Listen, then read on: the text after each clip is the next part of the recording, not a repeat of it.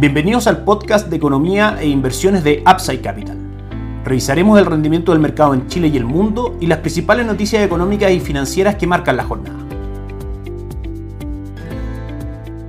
Muy buenas tardes, ¿cómo están ustedes? Martes 20 de diciembre de 2022, soy Ramiro Galeano, fundador de Upside Capital. Les doy la bienvenida a otra edición más de mercados en Upside Capital. Ayer el dólar tuvo una leve variación de 2.7 pesos al alza, cerrando en 890,90 en la jornada de ayer. El IPSA 5.206 puntos en el cierre, 0.89% de utilidad el día de ayer también. El cobre 3,77 dólares por libra de cobre, subiendo un 1.21%. El día de hoy tenemos al dólar prácticamente sin variaciones, cayendo 4 pesos en una jornada donde en general hay pocas noticias relevantes. Los precios de referencia siguen siendo 897 por la parte alta, si se mantiene esta fuerza compradora que tenemos aproximadamente desde el día 13 de diciembre. Tocamos mínimos de 850 y llegamos a máximos de 894. Superando 897 podríamos ver avances hasta 908. Por la parte inferior del canal tenemos una resistencia bastante marcada en 877 y luego la anterior alrededor de los 855 pesos. Por supuesto, lo que ocurra con el dólar va a depender de las noticias macroeconómicas de Estados Unidos, del avance del cobre, las noticias de China y por supuesto también de los factores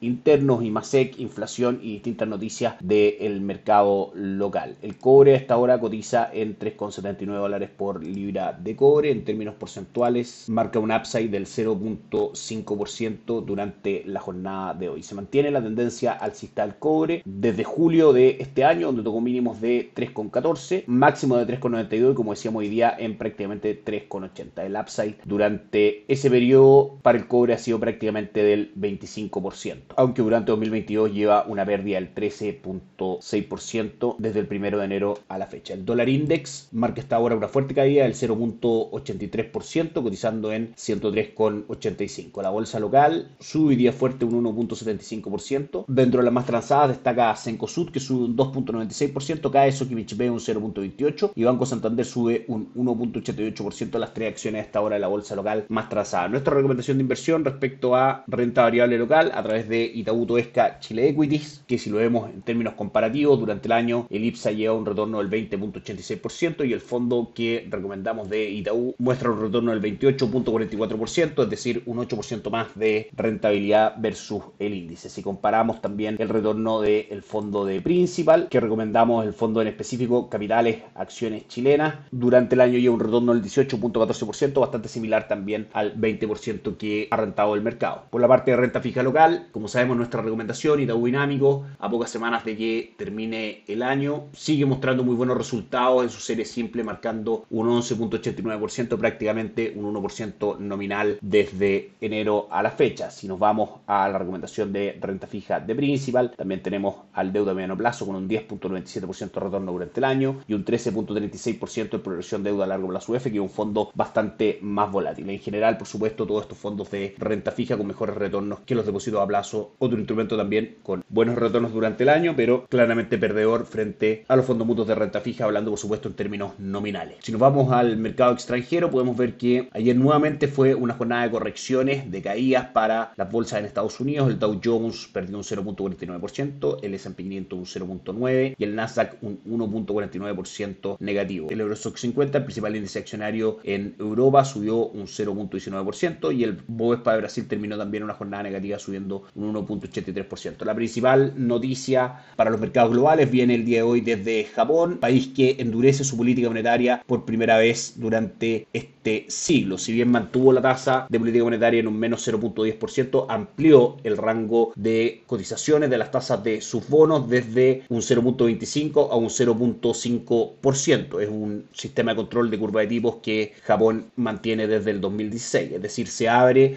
a que a lo menos por condiciones de mercado las tasas de los bonos tiendan a subir. Una noticia que pega fuerte en el mercado de divisas, en el mercado Forex, específicamente en las cotizaciones del dólar yen, que durante la jornada de hoy, luego de conocerse esta noticia, sube un 4.34% frente al dólar norteamericano. También pegó muy fuerte las cotizaciones del Nikkei 225, el índice de renta variable en Japón, que cayó hoy día un 2.43%. Si nos vamos al calendario económico, tenemos dos noticias relevantes que comentar. En primera instancia, los permisos de construcción en Estados Unidos cayeron un 11.2% versus la caída del mes anterior que había sido el 3.3% y la caída también de los inicios de construcción de vivienda fue un menos 0.5% en comparación al menos 2.1% del mes anterior. Datos mixtos desde Estados Unidos en un contexto donde recordemos lo que necesitamos en general desde el punto de vista de la renta variable y la recuperación de los mercados es que veamos peores cifras macroeconómicas. Peores cifras macroeconómicas hablan de una menor presión inflacionaria, una menor actividad económica. En ese sentido, la Reserva Federal ha dicho que es muy importante enfriar el sector del trabajo, los índices de empleo en Estados Unidos para que eso a su vez también tenga impacto sobre el poder adquisitivo y haga caer los precios de los servicios que son por ahora los que han producido principalmente la inflación que tanto daño ha hecho al mercado de renta variable en Estados Unidos durante este año. Recordemos que el S&P 500 todavía tiene un castigo durante el 2022 de el menos 20.07%. Y por último pasamos a revisar los mercados. Como decíamos en Asia, 2.43% fue la caída del Nikkei 225, el Hansen de Hong Kong cayó también un 1.3% y el índice de Shanghai cayó un 1%, probablemente todos los índices arrastrados por esta noticia del Banco Central de Japón de endurecimiento de su política monetaria. En Europa, el DAX alemán cae un 0,38 y el Eurostock 600 cae un 0,29% en una jornada también negativa para Europa. Y Estados Cotiza a la baja nuevamente con pérdidas menores al resto de los días. El S&P 500 marca caídas del 0,21%, el Dow Jones del 0,05% y el Nasdaq del 0,4%. Que estén muy bien, tengan una excelente tarde, nos encontramos mañana. Chao, chao. Gracias por escuchar el podcast de Economía e Inversiones de Upside Capital. Te invitamos a visitar nuestro sitio web www.upsidecap.cl y contactarnos para brindarte una asesoría objetiva, sin sesgo y con una mirada global para tus inversiones.